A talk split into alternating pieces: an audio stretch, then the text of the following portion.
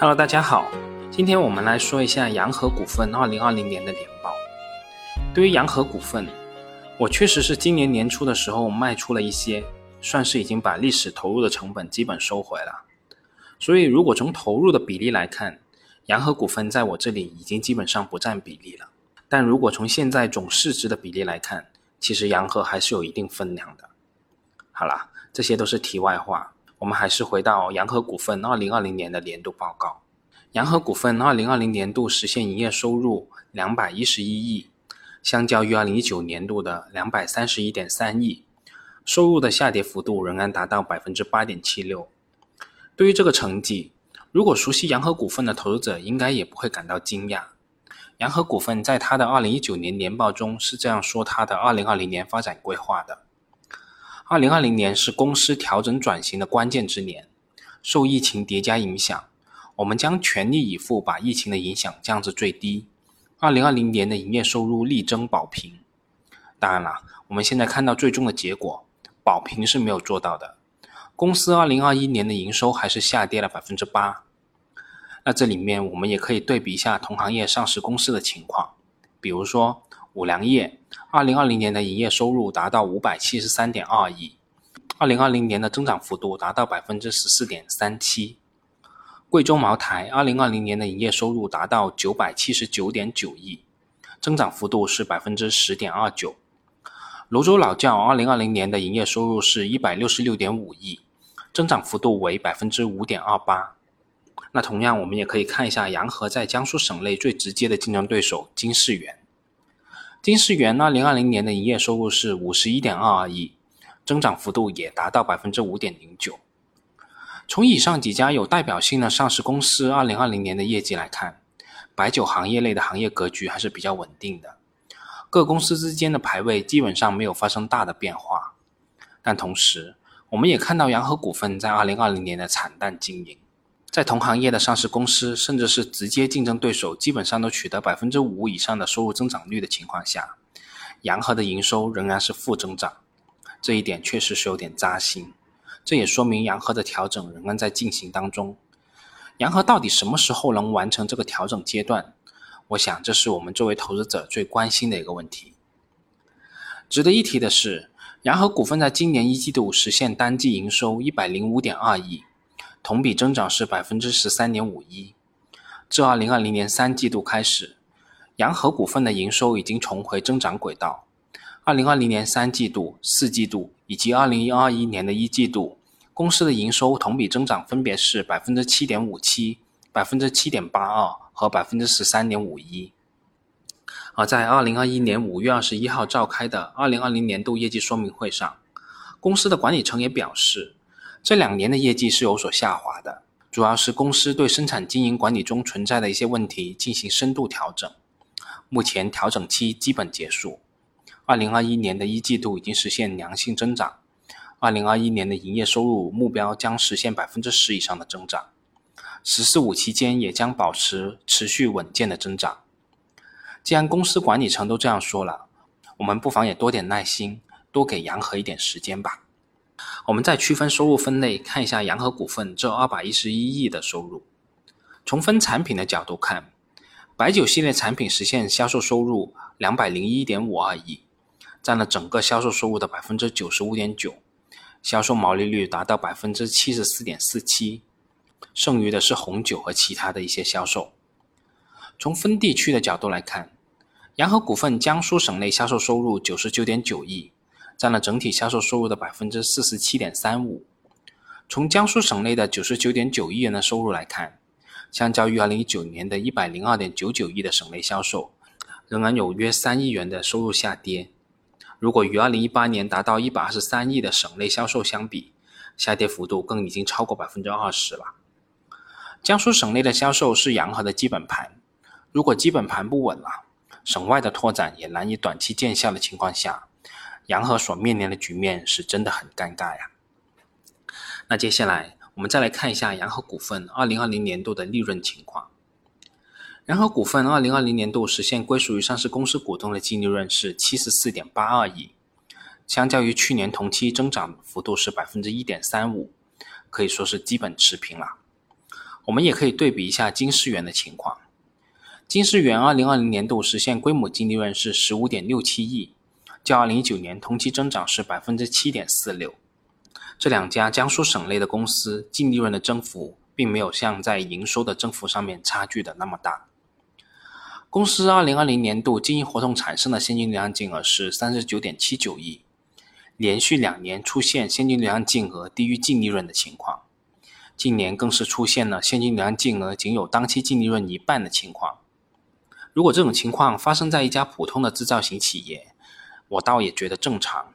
但这是一家白酒企业啊，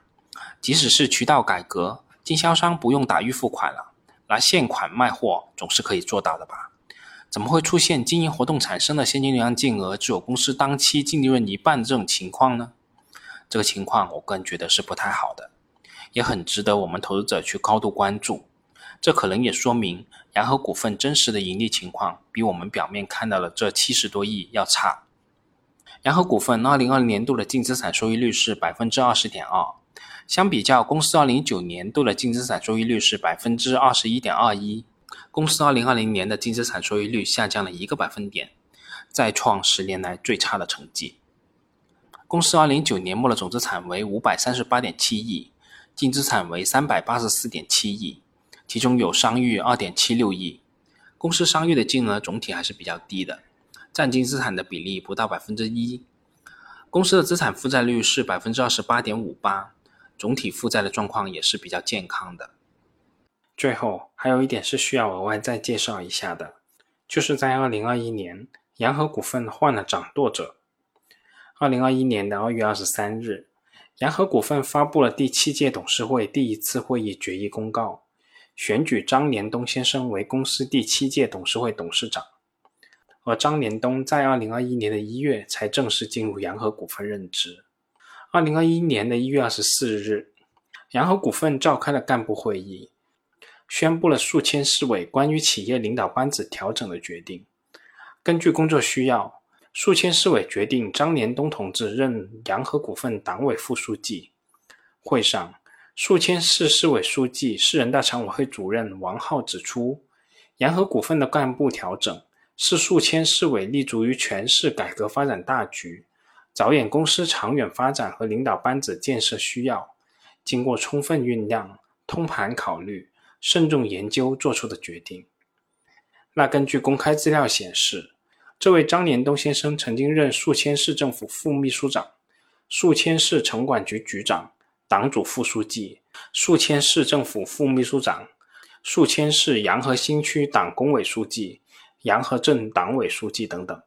至于这位张先生是否能在短期内完成从一个官员到一个商人的身份转换，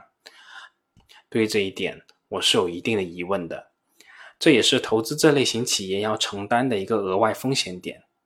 特别当这件事发生在宿迁这个财政远远算不上宽裕的地方。当年把所有公立医院全部卖光的事，不知道大家有没有听说过？作为当地最主要的财政来源，地方政府对于地方国企的影响还是非常巨大的。对于这一点，我们还是需要密切的观察和跟踪的。那现在，我们也可以先了解一下公司新任领导层在业绩说明会上的一些观点。张连东先生在业绩说明会上表示：“双名酒。”多品牌是洋河股份“十四五”期间的发展战略。洋河股份要打造精彩洋河、多彩双沟、光彩贵酒。洋河股份是做浓香起家的酒企，公司会坚定做好洋河和双沟。二零一零年，公司将双沟和洋河合并，是当时进一步做大洋河发展的重要举措。事实上，也正是因为这次合并，推动了公司整体的快速发展。对于如何调动员工积极性的问题，张连东表示，二零二一年，洋河股份下定决心进行公司内部体制机制的调整，并正在推动宽薪酬体系的建立，最终可能会建立十个档次的工资体系。此外，洋河股份对营销一线人员建立健全了高增长、高激励、高约束的重奖轻罚机制，进一步激发一线人员的内生动力。二零一九年和二零二零年，公司回购了一部分股票，股权激励正在有序推进。公司会根据证监会的有关规定，在依法履行相关规定的前提下有所创新。同时，张连东表示，目前洋河的库存水平是十年来最低的，即便是和同行相比，也是较低的水平。公司营销竞争环境的变化和营销收入的增长是水到渠成的事情，并且增长将更有效率和高质量。而公司新任的副总刘化双表示，洋河从渠道推动型转化为关注用户的行为，把营销中心转移到消费上来，从而改变了经销商同向竞争、恶性竞争的不良局面。目前，洋河股份的营销生态大幅改善。从混沌状态转化为和谐状态。面对未来的多品牌、多产品共存的情况，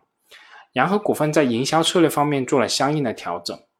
洋河股份采取了着眼于梦六基础上的升级改版，梦之蓝 M6 加的推出已经进入良好的发展态势。在铸造品牌变革的过程中，洋河要推出的是既有品质又有品牌的新型白酒。在梦之蓝 M6 加为洋河发展奠定坚实基础的前提下，水晶梦以及系列产品也在发生变化，进行了规模化升级换代。接下来将会对天之蓝进行变革。好啦，说到这里，洋河股份二零二零年大致的情况也就是这样了，其他的也没有必要多说了。我们给洋河点时间吧，也给新任管理层点时间。这次就先说这么多，我们下次再见吧。